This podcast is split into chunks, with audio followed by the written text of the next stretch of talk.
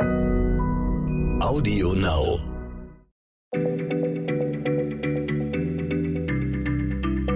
Schneller Schlau, der kurze Wissenspodcast von PM. Herzlich willkommen zu Schneller Schlau. Ich sitze hier mit Jens, der ja einen ausgeprägten Hang zur Physik hat, er macht das ja auch in einem anderen Podcast. Und dieses Wissen will ich heute mal anzapfen.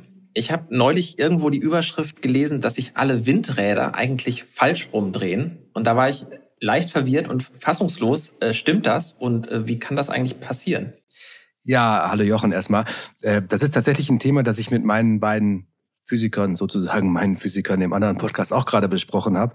Ähm, die Meldung war ja überall tatsächlich zu lesen. Und es war auch keine Witznachricht oder so. Das waren tatsächlich Forscherinnen und Forscher vom äh, Deutschen Zentrum für Luft- und Raumfahrt, also großer Laden, die äh, zu diesem Thema wirklich komplizierte Berechnungen und Simulationen angestellt haben.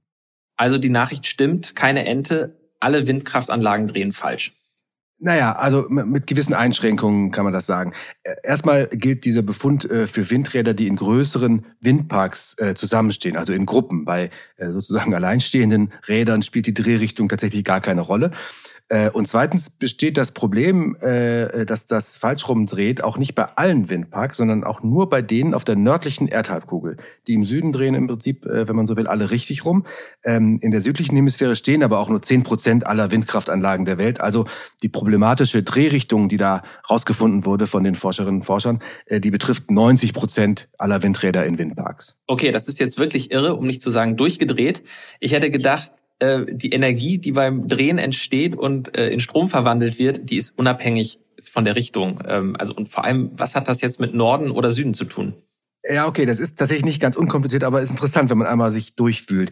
Ich versuche es mal zu erklären. Also in den Windparks ist ja generell ein wichtiges Thema, dass der Wind, äh, der das erste Windrad vorne trifft und dann antreibt, dort ja zum Teil dabei abgebremst wird. Also grob kann man ungefähr sagen, der Wind, der von vorne drauf trifft, ist dreimal so schnell wie der, der durchs Windrad geht und hinten wieder rauskommt. Und das, was dabei verloren geht sozusagen, ist halt die Energie, die dann geerntet wird in diese Drehbewegung. So.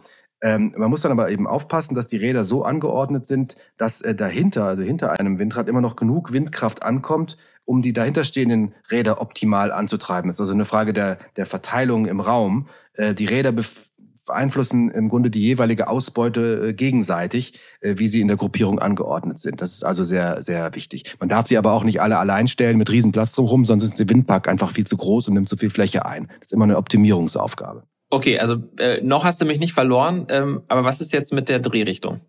Ja, das ist tatsächlich ein, ein sagen wir mal so neu entdeckter Effekt. Also Windräder drehen sich, das ist einfach mal so angefangen worden bei den ersten Windrädern, rechts rum. Die drehen sich immer rechts rum. Das bedeutet, dass der Wind, der da durchgeht, die Rotorblätter also nach rechts bewegt. Ähm, und wie das genau geht, lassen wir jetzt hier mal weg. Aber nach dem Gesetz von Aktio und Reaktio, Kraft und Gegenkraft, muss die Luft dann dabei nach links abgelenkt werden. Kraft und Gegenkraft heißt das ja. Äh, das heißt also, die Luft, die durchs Windrad gegangen ist, die hat hinter dem Windrad einen Linksdrall, weil die das Windrad nach rechts abgelenkt hat und in Drehung versetzt hat. Okay, soweit komme ich noch mit. Also Rad nach rechts abgelenkt, äh, Luft nach links. Genau. So, und jetzt kommen die Erdhemisphären Norden und Süden ins Spiel. Ähm, hast du schon mal was von der Corioliskraft gehört? Ich glaube nicht. Ich fürchte, dass da habe ich im Physikunterricht wahrscheinlich ja, äh, war ich nicht alle. da. Also vereinfacht gesagt, die Corioliskraft entsteht durch die Drehung der Erde um sich selbst. Die Drehung ist am Äquator am schnellsten, weil da die Erde eben am dicksten ist und ein Punkt, wenn er einmal rum will, sich ganz schnell drehen will, schneller als ein Punkt, der zum Beispiel in der Nähe vom Nordpol ist, äh, um einmal rumzukommen. Und vom Äquator aus gesehen nimmt die Drehgeschwindigkeit, wenn man sich zu den Polen bewegt, ab. Also nach Norden hin nimmt sie ab. Äh, wenn man dann äh, kurz vor dem Nordpol ist, äh, ist die Drehgeschwindigkeit nur noch sehr gering. Beim Südpol ist das genauso. So. Und dadurch entsteht eben diese Corioliskraft. Dinge die sich auf der Erdoberfläche bewegen, auf der Nordhalbkugel zum Beispiel, die werden nach rechts abgelenkt, weil sich die Erde unten drunter wegdreht. Und auf der Südhalbkugel ist das gleiche Phänomen andersrum, dann äh, werden die Dinge nach links abgelenkt. Okay, kann ich mir auch noch vorstellen. Und das ist übrigens auch der Grund, warum sich Tiefdruckgebiete und Hochdruckgebiete auf der Nordhalbkugel und auf der Südhalbkugel äh, jeweils in verschiedene Richtungen drehen. Das ist eben auch die Corioliskraft. Das hat man vielleicht schon mal gehört. Okay, hinterm Windrad dreht sich die Luft nach links Die Corioliskraft lässt auf der Nordhalbkugel aber Dinge nach rechts wegdrehen. Ich ahne da einen Konflikt, Karambolage. Ja, genau, bist genau auf der richtigen Spur. Noch ein kleines Infofitzelchen braucht jetzt dazu. Luft bewegt sich umso schneller, je höher die Luftschicht ist. Also unten, zum Beispiel jetzt am Fuß des Windrads, reibt sich die Luft noch ziemlich stark an der Erdoberfläche. Äh, nach oben hin wird dieser bremsende Effekt dann immer weniger und der Wind wird immer schneller. Die Corioliskraft, muss man wissen, lenkt aber schnelle Sachen äh, stärker ab als langsame. Das heißt also, die Luftmassen oben äh, in der, in der Höhe des oberen Teils des Windrads werden mehr nach rechts abgelenkt als die Luftmassen, die unten am Windrad sind. Und dadurch entsteht so eine Verzwirbelung, und zwar nach rechts. Das gilt für die, äh, für die Luft, die am Windrad vorbeiströmt vor allen Dingen. So, und wir hatten ja eben äh, nochmal äh, gesagt, die Luft, die durchs Windrad durchgeht und das Windrad antreibt, die hat einen Linksstrahl. So, und da ist jetzt genau das Problem, das hattest du eben schon geahnt.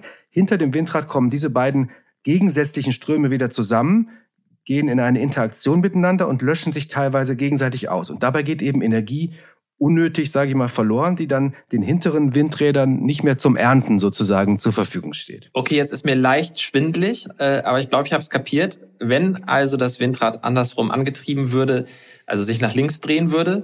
Genau, dann würde die Luft eben nach rechts abgelenkt und das würde dann nicht mehr mit der sowieso ja auch nach rechts abgelenkten Luft äh, durch die Corioliskraft kollidieren auf der Nordhalbkugel. Und dann bliebe die Energie erhalten, also Energie bleibt immer erhalten, aber sie bliebe sozusagen erntbar für die anderen äh, Windräder dahinter. Und deswegen ist das Ganze auf der Südhalbkugel eben kein Problem.